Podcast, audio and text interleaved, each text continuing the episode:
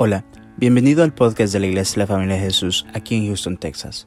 Si te gusta nuestro contenido, por favor déjanos un buen review y síguenos en las redes sociales. Nuestra visión como iglesia son las familias. Esperamos que este episodio sea de mucha bendición para tu vida. Somos tu familia. La iglesia y el Señor puso esto pero muy fuerte en mi corazón. Mi casa es casa de oración. Esa fue la palabra que sentí de parte de Dios. Fue un sentir muy fuerte cuando Dios me ponía esto. Lo más tremendo que normalmente cuando viene un sentir a mi, a mi corazón, normalmente la mayoría de veces estoy leyendo la palabra de Dios. Y entonces es como que la palabra de Dios se reflejara, como que resaltara algo. Y entonces y me da más eh, fuerzas de entender que sí realmente viene de Dios. Pero este fue un sentir sin estar abierta a la palabra de Dios. realmente de repente empecé a, eh, fue fuerte cuando el Señor me ponía, mi casa es casa de oración. Y entonces eh, empecé a meditar en esa palabra, qué es lo que el Señor me quería revelar acerca de esto, porque muchas veces parece algo obvio. Parece algo obvio decir mi casa es casa de oración, es cierto, tu palabra lo dice, tenemos que estar orando, pero lo que el Señor me estaba revelando y lo que sentí yo es de que no estamos orando lo suficiente y que como iglesia tenemos que orar más y que las cosas que no estamos viendo que pasen es simple y sencillamente porque no estamos orando y que muchas veces en nuestras vidas pasan cosas que podrían cambiar nuestras vidas, podrían cambiar el ambiente de nosotros, dar una nueva dirección, simple y sencillamente si nosotros empezamos a orar. Amén. Entonces, el tema que le he puesto yo esta mañana a la predicación es orar, pero orar con fuego. Cuando ore, ore con fuego. ¿Y quiero, qué quiero decir orar con fuego? Lo que quiero decir es orar lleno de fe, orar con pasión, o sea, no, no simple y sencillamente orar por orar, sino que hacerlo, eh, gracias Pastor Miguel, gracias, sino que hacerlo con pasión, con, con fuego en nuestro corazón. Amén. Déjeme un momentito, quiero ver, aquí está. Entonces vamos al Salmo 55, verso 17. Al Salmo 55, verso 17. Amén. ¿Está conmigo ahorita?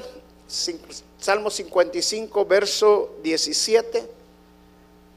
A ver si los de media también lo pueden poner ahí. Tenemos problemas con el internet. También aquí en, ahorita en la iglesia no hay internet. Entonces no sé si vamos a poder tener la Biblia tampoco. Creo que no va a haber. Así que, bueno, vamos a tener bastante Biblia esta, esta mañana. Así que van a tener que tenerla abierta. ¿Ok? Ok, ya gracias a Dios lo puso el hermano. El Salmo, el, el Salmo 55, 17 dice tarde y mañana y al mediodía oraré y clamaré y Él oirá mi voz. Qué hermoso salmo, ¿por qué? Porque Dios nos recuerda a través de este salmo que debemos de vivir conectados con el Señor. Si no estamos conectados con Dios, no vamos a llegar a ningún lado. Se lo voy a poner de esta manera. Mire las cosas de la, las cosas de la vida. Eh, no pasan las cosas por casualidad. Ahorita no tenemos internet aquí en la iglesia. Amén. Me está costando bajar la prédica en este aparato. Ok, pero mire, cuando nosotros no estamos conectados y tenemos estos aparatos como el teléfono, por ejemplo, sentimos que el mundo se nos acaba. ¿Por qué? Porque no estamos conectados. Si nosotros no cargamos este aparato en la noche, en la mañana podemos quizás no tener gasolina en el carro, no haber comido ni nada, pero que nos falte carga en el teléfono, se nos acabó el mundo. Y así es justamente con Dios. Nosotros tenemos que vivir constante, continuamente conectados con el Señor. O sea, así como, así como hacemos con el teléfono, que no se nos olvida conectarlo para que tenga carga, para que nosotros podamos eh, estar en comunicación, para a través de los medios estar comunicados unos con otros. Qué importante es que nosotros podamos mantener esa conexión con Dios. Lo más importante para nosotros como cristianos, como hijos de Dios, es poder tener una comunicación con Dios.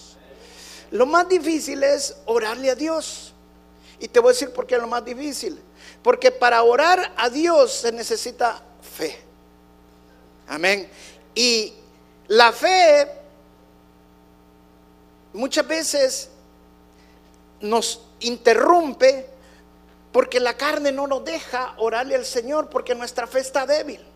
Cuando estamos, normalmente los cristianos oramos solo cuando tenemos problemas. Y quiero decirte una cosa, si estás acostumbrado a orar de esa manera, tienes que cambiar la forma de orar. Porque cuando esperas que hayan problemas para empezar a orar, entonces te va a ser difícil orar, porque tu fe va a estar muy baja. Lo mejor es que te habitúes a estar totalmente conectado con Dios, tengas problemas o no los tengas. Entonces cuando te habitúas a estar conectado con Dios, cuando vienen los problemas, no estés difícil orarle al Señor. Es fácil, porque tu fe está activa en la oración. Tu fe se mantiene conectada con el Señor. Amén. Entonces, aquí el salmista dice, oramos en la mañana, oramos en la tarde, oramos en la noche. O sea, lo importante es entender que debemos de estar conectados con el Señor. Decía Smith Whitworth, un famoso predicador del siglo antepasado, muy, muy famoso, muy buen predicador, y él decía, yo no oro más de 20 minutos al Señor, pero no pasan 20 minutos que yo no vuelva a orarle al Señor. O sea que pasaba 20 minutos orando, pero no dejaba más de 20 minutos hasta que no volviera a empezar a orar. En otras palabras, oraba continuamente al Señor, oraba en su trabajo, oraba en la iglesia, oraba de camino, oraba en todo momento porque no dejaba ni 20 minutos para volver a empezar a orar. Eso es lo que nos está diciendo también aquí el salmista, orar en todo tiempo, orar en todo momento, mantenernos conectados con el Señor. Amén. Vamos allí mismo en la escritura y vamos a Mateo capítulo 6, verso 7. Esta es la parte, la porción cuando el Señor Jesucristo reprendió a los fariseos porque ellos oran con muchos palabrerillos, simple y sencillamente para ser vistos por todos los demás. Eh, mire lo que dice, y orando no oséis vanas repeticiones como los gentiles, que piensan que por su palabrerío serán oídos. ¿Qué quiere decir? Que por su palabrerío serán oídos. Lo que quiere decir el Señor, que en la oración lo más importante no son las palabras, sino tu corazón. La oración no son las palabras, la oración es realmente la sinceridad, la honestidad y la humildad con que vienen las palabras de nuestro corazón. Amén. Dice el verso 8, no os hagáis pues semejante a ellos, porque vuestro, porque vuestro Padre sabe de qué cosas tenéis necesidad antes que vosotros le pidáis. En otras palabras, cuando venimos a orar al Señor, no lo venimos a impresionar a Dios. Ay Señor, mira lo que estoy viviendo, mira lo que estoy pasando, Señor. Y a lamentarnos y lamentarnos, ya Señor lo sabe. Amén. O sea, no venimos a impresionar al Señor. Pero eso no significa que no le tengamos que pedir. Entonces le tenemos que pedir de acuerdo al propósito de Dios. Por eso te quiero enseñar esta mañana a aprender y orar con fuego, con pasión. Orar con fuego es orar con pasión. Orar con fuego es que detrás de cada oración, esa oración vaya llena de fe. Orar con fuego es que detrás de cada oración, en esa oración vaya confianza en el Señor. Porque la oración y simple y sencillamente confiar en Dios. Si nosotros oramos por algo, Simple y sencillamente vamos a empezar a esperar de que algo va a pasar porque confiamos en la oración que le hemos hecho al Señor. Entonces orar con fuego es que haya confianza en el Dios, haya confianza a quien le estamos orando y saber que Dios es un Dios vivo y que a través de nuestro Señor Jesucristo nuestras oraciones están llegando al cielo. La palabra de Dios dice que cuando nuestro Señor Jesucristo murió, el velo se rompió de arriba para abajo y que ahora nosotros tenemos entrada al lugar santísimo por medio de la sangre preciosa de nuestro Señor Jesucristo. Esa es la confianza que nosotros tenemos cuando nosotros oramos, por eso es que ahora nosotros podemos orar con fuego. Orar con fuego es que algo va a pasar.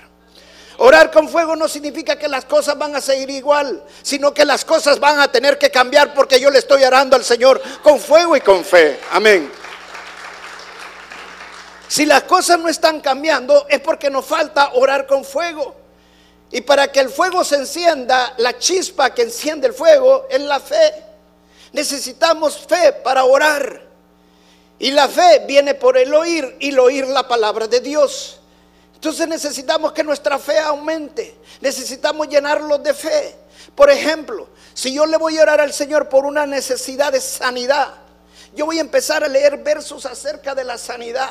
Voy a empezarme a llenar de promesas de la sanidad. Y mi fe va a empezar a crecer en la fe de que tiene que ver con sanarse. Si yo necesito un milagro de prosperidad, un milagro económico, voy a empezar a leer versos de la providencia de Dios de que Dios es bueno, que Él no nos desampara, que Él nos provee en todas las cosas. Y mi fe va a empezar a aumentar y esa chispa se va a empezar a ascender. Y cuando yo empiece a orar, voy a orar con fuego.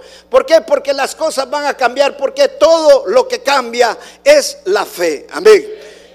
Amén. Entonces necesitamos orar, pero necesitamos orar con, con fuego. Mire la mujer sirofenicia. La mujer sirofenicia cuando llegó donde el Señor Jesucristo llegó para que su hija fuera liberada. Ella tenía una necesidad, la necesidad que tenía era muy, pero muy grande para ella. Y cuando llegó donde el Señor Jesucristo, el Señor Jesucristo prácticamente la rechazó y la humilló. Pero esta mujer tenía fuego en su corazón ¿Cómo sabemos que tenía fuego? Porque ella creía, había una pasión detrás de su oración. Ella creía que el Señor Jesucristo podía hacer el milagro. Amén. Y mire lo que el Señor Jesucristo le responde en Marcos capítulo 7, verso 29. A la mujer sirofenicia, entonces le dijo, por esta palabra, ve, el demonio ha salido de tu hija. O sea, ¿cómo es que la hija fue liberada? ¿Cómo es que la hija fue sanada? Por esa palabra, por esa oración. La oración no es palabrería, la oración es que venga de tu corazón. Y cuando hay humillación, cuando hay necesidad, entonces tu corazón realmente es el que está hablando por ti. Porque tú le estás pidiendo al Señor con todo tu corazón, con toda tu necesidad que tienes. Y el Señor escucha tu oración. Muchos malinterpretan el pasaje de la, de la Fenicia cuando el Señor le dijo, esta comida no es para, los perros, sino para los hijos de Dios. Y él le contestó, si a los, los perrillos comen de las migajas que caen de la mesa. Y muchos malinterpretan lo que el Señor Jesucristo le estaba diciendo en el sentido que lo, lo, catalogamos como una humillación y en cierta manera sí lo pudo haber sido. Pero el Señor Jesucristo estaba hablando de una manera espiritual para hacerle entender a esta mujer y ver su corazón si realmente ella estaba creyendo y cuando nos nos humillamos al Señor y le decimos, sí Señor, yo creo que tú lo puedes hacer, amén. Vamos a Segunda de Crónicas, capítulo 7, verso 14. Segunda de Crónicas, capítulo 7, verso 14. ¿Cómo vamos a orar con fuego? ¿Cómo debe ser nuestra oración con fuego? Mire, aquí lo dice claramente este verso. Hay tres acciones que nosotros tenemos que hacer para orar con fuego. La primera, mire lo que dice, leámoslo todo el verso.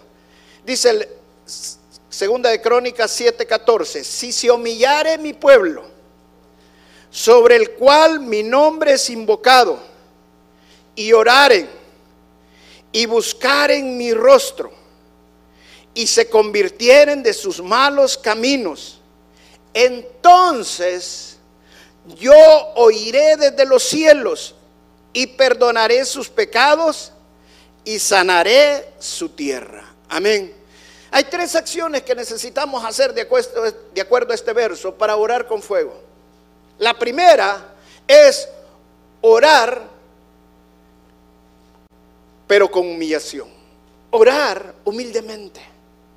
La palabra humillación viene del hebreo caná, que significa arrodillarse delante de, que significa ser humilde que también significa humillarse delante de. Lo más difícil para el ser humano es la humillación ante Dios. ¿Por qué? Porque cuando venimos ante Dios venimos con todas nuestras coronas. Y cuando venimos a orar al Señor, Dios no está interesado en tus coronas. Deja al lado tus coronas. Y simple y sencillamente humíllate a Él. Ríndete a Él. Mi esposa no habíamos platicado nada de esto y estaba hablando justamente lo que yo iba a predicar, de la humillación. La humillación tendemos a verla mal, pero cuando entendemos el significado espiritual de la humillación ante Dios, la humillación no es nada malo ante Dios. La humillación es simple, sencillamente rendirse a la voluntad de Dios. ¿Por qué nosotros muchas veces no podemos hacer la voluntad de Dios? Simple y sencillamente porque nuestro orgullo no nos deja hacer la voluntad de Dios.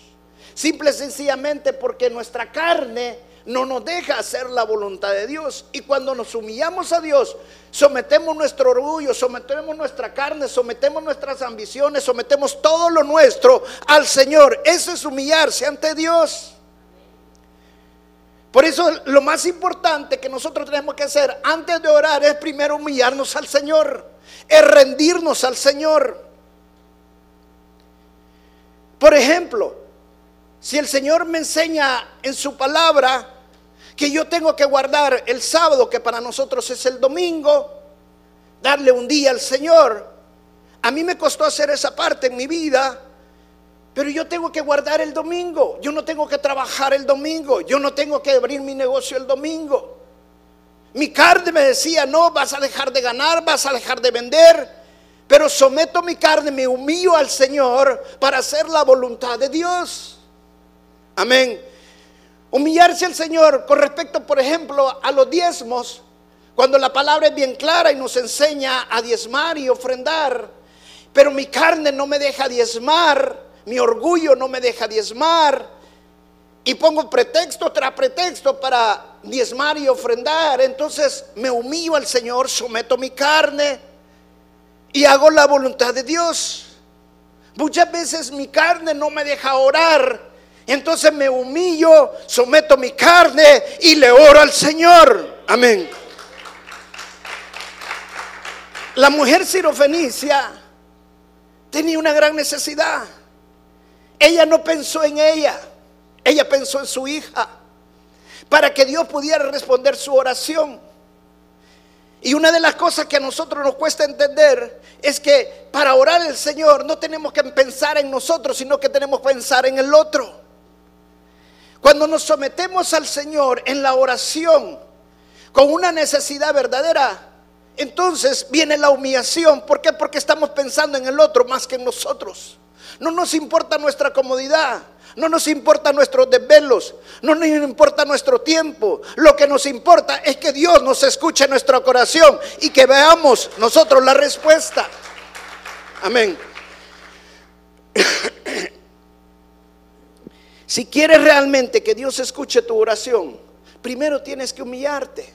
Pero la segunda cosa que dice aquí la palabra de Dios que tenemos que hacer es Dice, humíense los que invocan mi nombre, oren y busquen. La segunda cosa que tenemos que hacer es buscar. Pero buscar es no mover cosas. Buscar no es estarse moviendo y levantando cosas y a ver si lo encontramos. ¿Sabes que tú puedes estarte moviendo y no avanzando? ¿Cómo sabemos cuando solamente nos movemos y nos movemos y no nos avanzamos y no estamos llegando a ningún lugar? Es porque no tenemos una meta, no tenemos objetivo, no tenemos una visión. Entonces simple y nos estamos moviendo porque no sabemos a dónde vamos. Pero cuando nosotros estamos buscando espiritualmente es quedarnos quietos. El buscar espiritualmente es quedarse quieto adorando al Señor, buscamos en adoración, levantando las manos al Señor, alabando al Señor, cantándole al Señor. Yo no creo en las fórmulas, pero te voy a dar una estrategia para que tú puedas orar. Y no te olvides de esto, 30-30. Escucha bien, dile al que está a la par, 30-30. Ocupa esta estrategia, 30-30. ¿Qué es 30-30? Vas a hacer 10 minutos de alabanza 10 minutos de oración y 10 minutos de leer la palabra de Dios. Repito, 10 minutos de alabanza, 10 minutos de oración y 10 minutos de leer la palabra de Dios. ¿Cuánto suma allí? 30. Ahora, los otros 30 vas a poder hacer cualquier otra cosa, pero no van a pasar 30 minutos cuando vuelvas a hacer los otros 30. Amén. Otra vez, 10 minutos de alabanza, 10 minutos de oración y 10 minutos, si no puedes leer la palabra de Dios porque estás en, en tu trabajo, medita la palabra de Dios. Pero acuérdate de hacer los 30-30. Entonces los 30-30 te mantienen conectados con el Señor. Y cuando tú te conectas con el Señor y pasas buscando al Señor, alabando al Señor continuamente, en todo momento, tú vas a estar buscando las cosas espirituales, tú vas a estar buscando lo que quieres. Y dice la palabra que el que pide se le dará, al que busca hallará. Y al que toca se le abrirá. Y Dios te va a responder. Y lo que tú estás buscando lo vas a encontrar. La tercera acción que nosotros tenemos que hacer es, y esta es la que a muchos no les gusta, pero lo dice la palabra de Dios, volvernos de nuestros malos caminos. En otras palabras, arrepentirnos. Escucha bien, ni la salvación es sin arrepentimiento. Hello, esto va para muchos evangelistas. Ni la salvación es sin arrepentimiento. Primera de Pedro dice claramente, arrepiéntanse y conviértanse y serán salvos. Arrepiéntanse y conviértanse y serán salvos. Si ni la salvación es sin arrepentimiento, la oración tampoco es sin arrepentirse. ¿Y por qué es tan importante el arrepentimiento, hermano? Porque nuestra naturaleza carnal es malvada. El mismo apóstol Pablo lo dijo, no sé por qué hago lo que no quiero. He descubierto un mal que hay dentro de mí. O sea, dentro de nosotros, nuestra naturaleza, hay un mal que nos jala siempre al pecado. Por eso es que nosotros continuamente tenemos que arrepentirnos del Señor. Pero arrepentirse del Señor no es estar confesando por confesando los pecados, porque eso vuelve a ser igual palabrerillo nada más. Arrepentirse al Señor es dar vuelta 180 grados. Por eso dice la palabra, vuélvanse de sus malos caminos. Volverse es que usted iba para allá y se da vuelta 180 grados y va para el otro lado. Deja de hacer sus malos caminos. Eso es arrepentirse. Dejar de hacer el pecado. Amén. Si nosotros mentíamos, ya no mentimos. Ahora ya no mentimos más. Amén. Si estábamos en lujuria, ya no voy a lujuriar más. Ahora voy a dejar la lujuria. Si estamos en celo, ya no voy a hacer celos más. Ahora voy a de caminar sin celo, voy a confiar en mi esposa, voy a confiar en mi cónyuge. Amén. Si estamos en envidia, ya no voy a envidiar más, ya no voy a envidiar a aquel que tiene otra mejor posición en mi trabajo, ya no voy a envidiar a aquel que tiene una mejor casa. Voy a ser feliz con lo que Dios me ha dado, con la familia que Dios me ha dado, con el dinero que Dios me ha dado, con todo lo que yo tengo. Tengo que aprender a ser feliz y para eso tengo que dejar de envidiar voltearme completamente y caminar al otro lado. Amén. Entonces tenemos que arrepentirnos continuamente de nuestros pecados. Tres canciones que tenemos que hacer. La primera, ¿cuál fue? Humillarnos. Amén. Sin humillación, Dios no escucha nuestra oración. La segunda, ¿cuál es? Buscar. ¿Y cómo buscamos? ¿Moviéndonos? No, quedándonos quietos alabando al Señor, adorando al Señor, levantando manos al Señor, cantándole a Dios. Si usted no puede cantar, permíteme tomar agua. Si usted no puede cantar, hermano, no se haga bola. Yo no puedo cantar, hermano. Y si quiere que le cante, le canto. Yo también no, no, no soy penoso. Yo soy bueno para cantar también. ¿Ya? pero peligroso lo saco de aquí ya con todo nervioso. Pero eso no significa que no le voy a alabar al Señor. Amén. Yo pongo alabanzas, las medito, las estoy cantando, las estoy siguiendo. Amén. Y me gusta escuchar alabanzas. Pero es mi manera de alabarle al Señor. Pero no solamente con canciones le alabo al Señor. Lo exalto, digo lo grande y maravilloso que Él es. Porque también con nuestras palabras exaltamos al Señor. Pero no solamente con mis palabras alabo al Señor, también con mis acciones exalto al Señor. Con lo que yo hago también exalto al Señor. Amén. Pero lo importante es que todo lo que hagas sea para la gloria de Él. Amén. Entonces, alabo al Señor, busco al Señor. Y la tercera es, ¿cuál era? ¿Ah? arrepentimiento. Tres, ¿verdad? Humillarse, buscar y arrepentirse. Humillarse, buscar y arrepentirse. Tres cosas importantes para poder orar. Amén. Siempre tienes que incluir estas tres en tu oración. Amén. Recuerda, una oración con fuego empieza con fe. Pero la fe sola no nos alcanza. Necesitamos humillarnos. Necesitamos humillarnos. Necesitamos buscar y buscar. Y necesitamos arrepentirnos. Amén. Arrepentirnos. Ahora, ¿por qué debemos de orar? Te voy a dar cinco razones. pueden haber muchas más, pero te voy a dar cinco importantes, las cinco principales que yo creo que son importantes. ¿Por qué debemos de orar? La primera, oramos porque invitamos a Dios a nuestra vida. Cada vez que oramos, ¿sabes qué estás haciendo? Invitando a Dios a tu vida. Miren lo que dice Apocalipsis capítulo 3, verso 20. Apocalipsis capítulo 3, verso 20 dice, he aquí, yo estoy a la puerta y llamo. Si alguno oye mi voz y abre la puerta, entraré a él y cenaré con él. Dios está tocando tu puerta. Cada vez que nosotros oramos, le estamos abriendo la puerta al Señor para que entre a mi vida. Tengo problemas en mi matrimonio. Cuando yo empiezo a orar al Señor, entonces le estoy abriendo al Señor para que entre a mi matrimonio, para que el Señor tome control de mi matrimonio. Mientras yo no empiece a orar por mi matrimonio, la puerta va a estar cerrada. El Señor está allá afuera tocando la puerta para entrar a tu matrimonio y tú no le estás abriendo la puerta porque no le estás orando al Señor, no te estás humillando al Señor, no te estás buscando al Señor, no le estás buscando con intensidad al Señor, no te estás arrepintiendo pero cuando tú empiezas a orar con fuego al Señor, entonces le abres al Señor las puertas a tu matrimonio. Tus hijos tienen problemas, empieza a orar por tus hijos. Entonces Dios va a entrar a la vida de tus hijos. Tu economía tiene problemas, empieza a orar al Señor por tu prosperidad para que Dios cambie esa economía en tu vida y Dios va a entrar a tu economía. Mira, Dios no es lo que va a llegar a la puerta y va a tirar ¡pum! y entrar. No, dice, Él toca. Amén. ¿Y sabes qué creo? Que Dios es un caballero. Es un caballero. Dios toca la puerta y lo hace de una manera tan delicada que solo está esperando que tú le abras.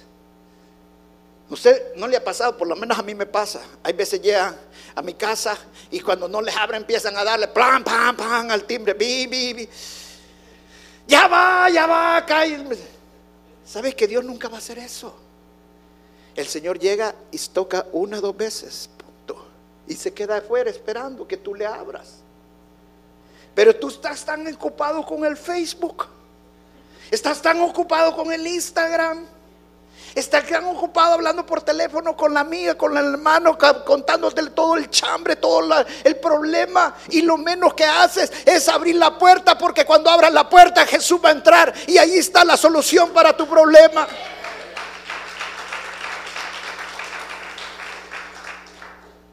la manera de abrir la puerta es invitándolo a través de la oración. Cuando oramos, invitamos a Dios que entre a cualquier área de mi vida. Necesitas orar. Necesitas orar porque Dios te libre de un pecado, para que Dios desate, ese, desate tu vida. Déjalo que entre y Él va a desatarte. Él te va a liberar. Amén. La segunda razón por la cual oramos es porque cuando oramos, simple y sencillamente nos comunicamos con Dios. Orar es eso es. Orar es simple, sencillamente hablar con Dios, comunicarse con Dios. Mira lo que dice Hebreos capítulo 1, verso 1. Hebreos 1, verso 1 dice, Dios, habiendo hablado muchas veces y de muchas maneras, en otro tiempo a los padres por los profetas, en estos postreros días nos ha hablado por el Hijo ¿Sabe por qué traes este verso? Porque orar no es un monólogo. Orar es un diálogo. Y dice la palabra que Dios habla de muchas maneras. y que hoy nos está hablando a través de su Hijo. Y el Hijo te habla también a través del Espíritu Santo. Si, orar es comunicarse con Dios. Orar es también aprender a oír la voz de Dios. Y Dios habla en muchas formas. Por eso te he dado el 30-30. Porque después de que oras vas a leer la palabra de Dios. Y por lo menos en mi caso, siempre que hablo la palabra de Dios y he orado, Dios me habla a través de su palabra. Dios está hablándome a través de lo que está diciendo en la escritura. Y muchas veces no es bueno lo que me está diciendo, es bien duro lo que me está diciendo. No es bueno para mí, pero sí es bueno de acuerdo a lo que Dios tiene en su voluntad.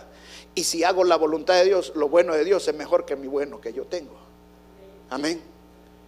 Eso es lo que entendemos cuando nosotros empezamos a buscar de Dios, que Dios nos habla. Y Dios es un Dios personal. Hermano, no importa que mil millones le estén orando al Señor, Dios tiene el tiempo y el espacio para hablar contigo en el momento que tú ores al Señor. Amén. Dios siempre nos habla y de muchas formas. La tercera razón por qué le oro a Dios es porque la oración es nuestra arma. Hello. La oración es nuestra arma. Miren lo que dice Mateo capítulo 16, verso 19. Y a ti te daré las llaves del reino de los cielos. Y todo lo que atares en la tierra seré, será atado en el cielo. Si el chamuco anda suelto es porque usted no lo ha atado. Hello. No es culpa de Dios. Mira, Señor, todo esto que me está oprimiendo, ¿por qué no lo ata, pues? y todo lo que desatares en la tierra será desatado en el cielo. Si en mi casa hay opresión, si en mi casa hay pleitos, hay disensiones, empiece a atar esos espíritus de pleito. Empiece a atar esos espíritus de disensión. Escuche bien, hermano. Desde el momento que usted se convierte al Señor Jesucristo, usted entra a una guerra. Y ahora la guerra es directamente contra Satanás. Y la mejor arma que nosotros tenemos es la oración. Dios nos ha dejado la armadura, pero también nos dejó la oración, porque la armadura solo es para defenderse toda la armadura, pero la oración es para que nosotros podamos atacar. Por eso, dice, por eso dice la palabra de Dios que con nuestra boca vamos a atar y desatar. Entonces ato todo espíritu de disensión en mi casa, pero desato un espíritu de paz, un espíritu de comunicación, un espíritu de amor. Amén. Se ha entendido para orar. Hay poder en su boca. Dios nos ha dado la autoridad. Cuando oramos, tomamos autoridad. Muchos no quieren tomar autoridad porque están esperando que Dios haga el milagro. Y muchas veces Dios está esperando que tú empieces a actuar en fe y tomes la autoridad porque Dios ya hizo el milagro. Y todo lo que tienes que hacer es tomar la autoridad y atar y desatar.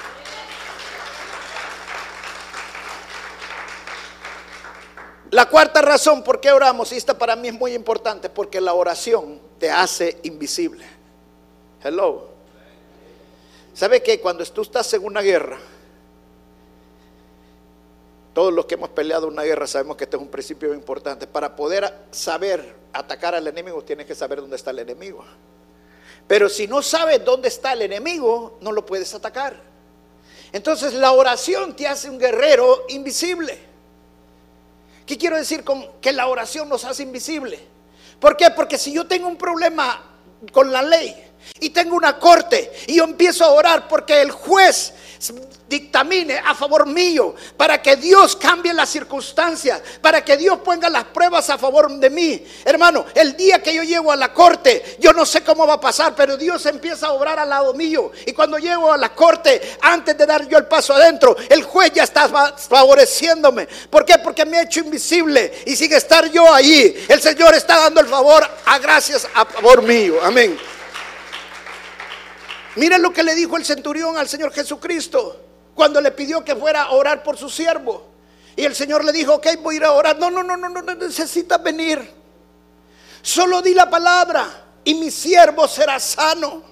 O sea, el Señor Jesucristo no necesitaba estar allí donde estaba el enfermo para ser sanado. De la oración, el poder del Dios nos hace invisible para que nosotros podamos desatar. Nuestro hijo puede estar en otro estado, puede estar en otro lugar. Pero cuando yo empiezo a orar por mi hijo, no importa dónde él esté, y lo que yo empiece a declarar sobre su vida, Dios va a poner ángeles alrededor de él. Dios va a poner personas alrededor de él. Dios va a hacer cosas alrededor de él. Si yo le digo al Señor que quite la las malas influencias que mi hijo tiene. Yo no sé cómo va a ser el Señor. Si es necesario, van a dar a un policía, va a quitar, meterlos presos, pero le va a quitar las malas influencias que mi hijo tiene.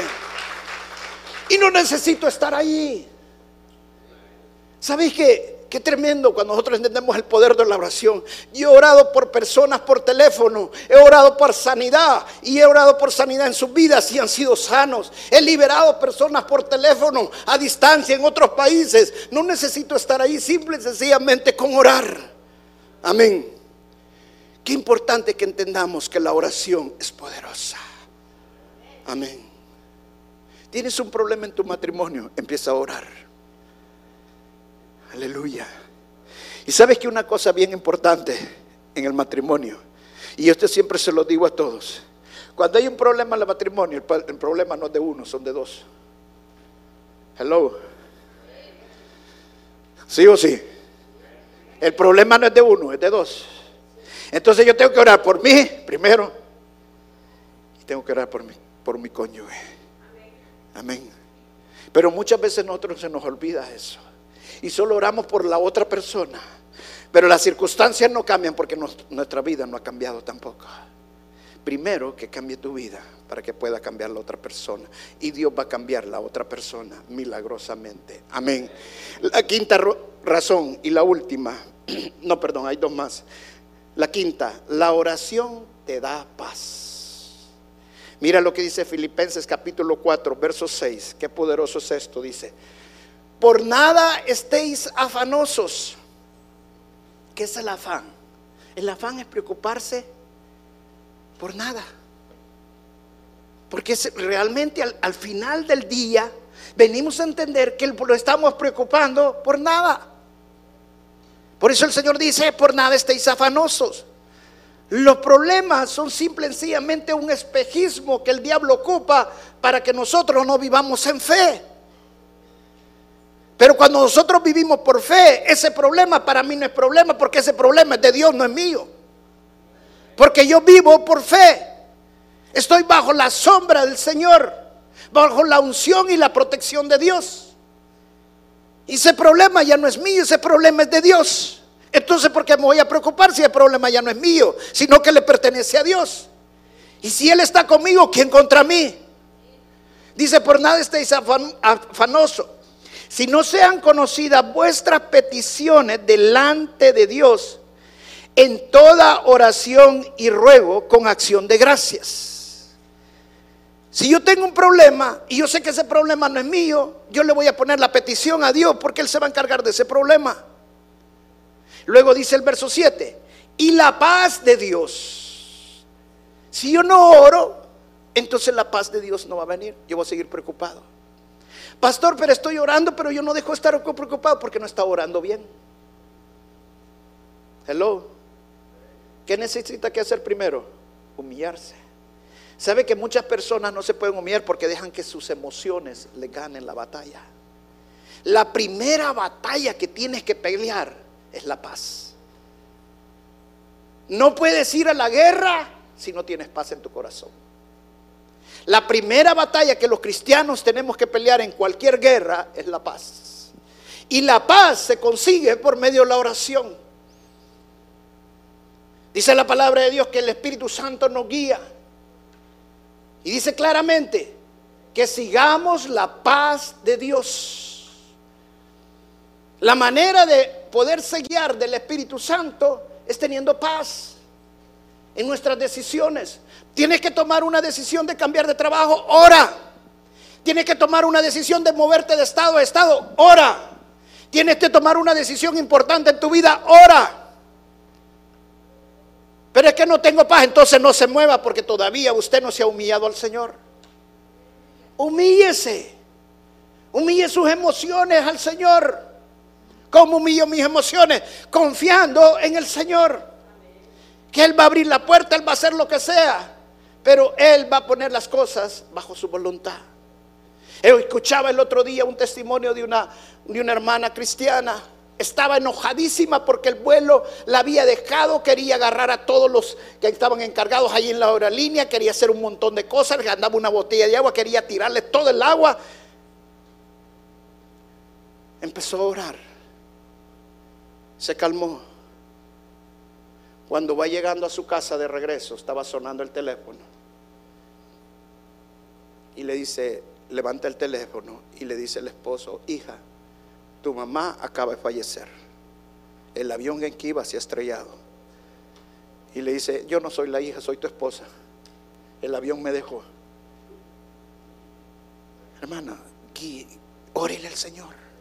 Si usted vive en oración, Dios tiene el control de su vida. Por nada esté afanoso. La oración no da paz. Amén. Y la última, hermano. La oración es para no fallar y ser fortalecidos. Mateo capítulo 26, verso 41, dice, velad y orad para que no entréis en tentación. El espíritu a la verdad está dispuesto. O sea, nuestro espíritu desea, como dice Pablo, nuestra mente está deseosa del Señor. Nuestra alma está deseosa del Señor. Todo nuestro ser interior está deseoso del Señor. Pero dice Pablo, pero la carne es débil. La carne es débil. O sea, para dominar la carne y no fallar, necesitamos orar. Dice, oren para no entrar en tentación. Desde el momento que entras en tentación ya pecaste. El pecado no es al momento de la acción. El pecado es al momento que tú entras en tentación. Un adúltero no es adúltero al momento que se acostó con la persona, sino al momento que empezó a pensar en la otra persona. Por eso la palabra de Dios dice, aquel que mira con su ojo, con lujuria, mejor que se lo, ¿qué? Se lo saque, cuántos chocos hubieran ya.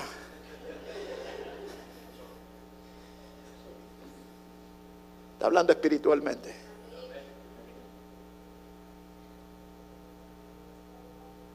necesitamos orar porque nuestra carne es débil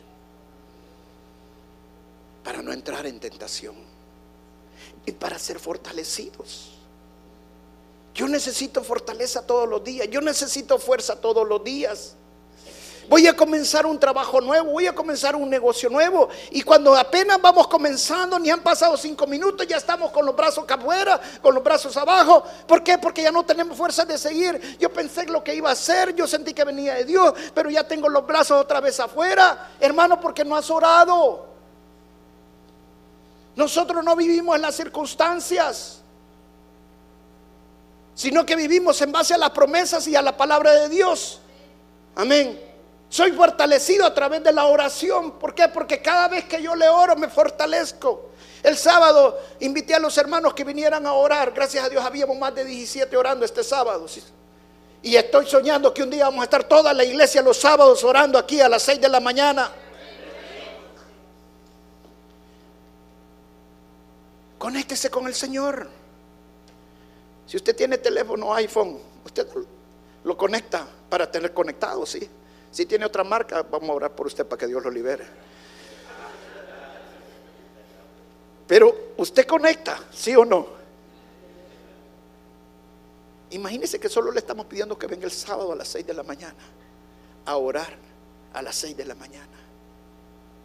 La carne es débil, ¿sí o no?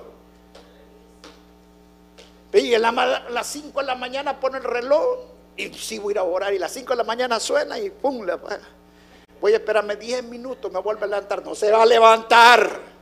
A la primera que suene, levántese. Amén. Dese una buena ducha.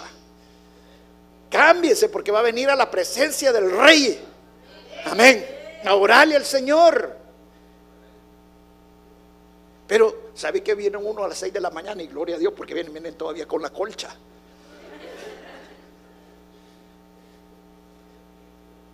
Y gloria a Dios porque todavía, a pesar de todo, vienen. Pero orarle al Señor es lo más hermoso que podemos hacer. Porque nos da paz, porque nos da fuerzas, porque nos libra de la tentación. ¿Sabe que siempre que vengo en la mañana, siempre más de algún hermano me dice, wow, qué paz después de haber orado? ¿Qué fuerzas tengo? Me dicen. Hoy sí voy con ganas al trabajo y todo. Y si usted vuelve a salir desanimado la oración es porque simple y sencillamente no vino a humillarse al Señor. No vino a humillarse al Señor. Mire, en cada vez que la oración está aquí en la iglesia, mande algún hermano, el Espíritu Santo le va a poner, arrepiéntanse, pidan perdón por sus pecados, porque eso es lo primero que Dios quiere. Que nos humillemos, que nos arrepintamos, que empecemos a buscar y buscar de Él. Pero imagínate que lo primero que hacemos al nomás sentarnos, Señor, gracias Señor, pero te pido, te pido, Señor, te pido y te pido y te pido y te pido, y te pido, te pido. Wow. ¿Sabe que la oración es comunicarse, tener una relación con Dios? Imagine que tuviera una relación usted con otra persona que todo el tiempo que lo viera, ¿me puedes dar para la gasolina? ¿Me puedes dar para esto? Cada vez que lo ves, ¿me puedes proveer para aquello? ¿Me puedes dar tu sombrero? ¿Me puedes dar tu saco? ¿Me puedes dar ¿Qué tipo de relación fuera esa? Yo creo que después de unos tres, cuatro días una mujer ya empieza a pensar, ¿y este qué es lo que quiere pues? Nunca me dice qué me va a dar, solo pide qué le voy a dar yo. La oración es empezarse a humillar al Señor. No estoy en contra que pidamos, está bien, si dice el mismo Señor Jesucristo dijo, ahorita no han tenido porque no han pedido. Para eso es la oración también, para pedir. Pero primero hay que humillarnos. Hay que arrepentirnos. Y luego pedirle al Señor. Amén. Denle un fuerte aplauso al Señor. Aleluya. Vamos a pararnos. Voy a leer otra vez Segunda de Corintios 7, 14, Segunda de Crónicas 7, 14. Quiero que lo guarde en su corazón y que lo medite toda la semana. Dice, si se humillare mi pueblo, lo podemos leer todos, por favor. ¿Ok? Todos aquí. ¿Ok? Como dice, si se humillare mi pueblo, sobre el cual mi nombre es invocado, y orare y buscare mi rostro, y se convirtieren de sus malos caminos, entonces yo oiré desde los cielos y perdonaré sus pecados. ¿Y qué dice? ¿Y qué? ¡Wow! ¿Cuánto quieren que su matrimonio sea sanado? ¿Cuánto quieren que su economía sea sanada? ¿Cuánto quieren que sus hijos sean sanados? ¿Cuánto quieren que esta nación sea sanada? ¿Cuánto quieren que el mundo sea sanado? Entonces, ¿qué tenemos que hacer? Humillarnos ante Dios. Invocarlo. Orar y buscar en a Él. Busquemos al Señor continuamente. Fue bien doloroso para mí. Pero cuando yo, el Señor me estaba poniendo esta palabra, pude percibir claramente que no estamos orando. Hermanos que no oran ni siquiera un minuto en el día, así, lo sentía. Wow, para mí esto era, eh, sentía, pero que mi espíritu se estaba contristando ni siquiera un día, me dice. ¿Qué estás haciendo como pastor? Me dice. Cuando la oración es lo que necesito para yo sanar sus matrimonios.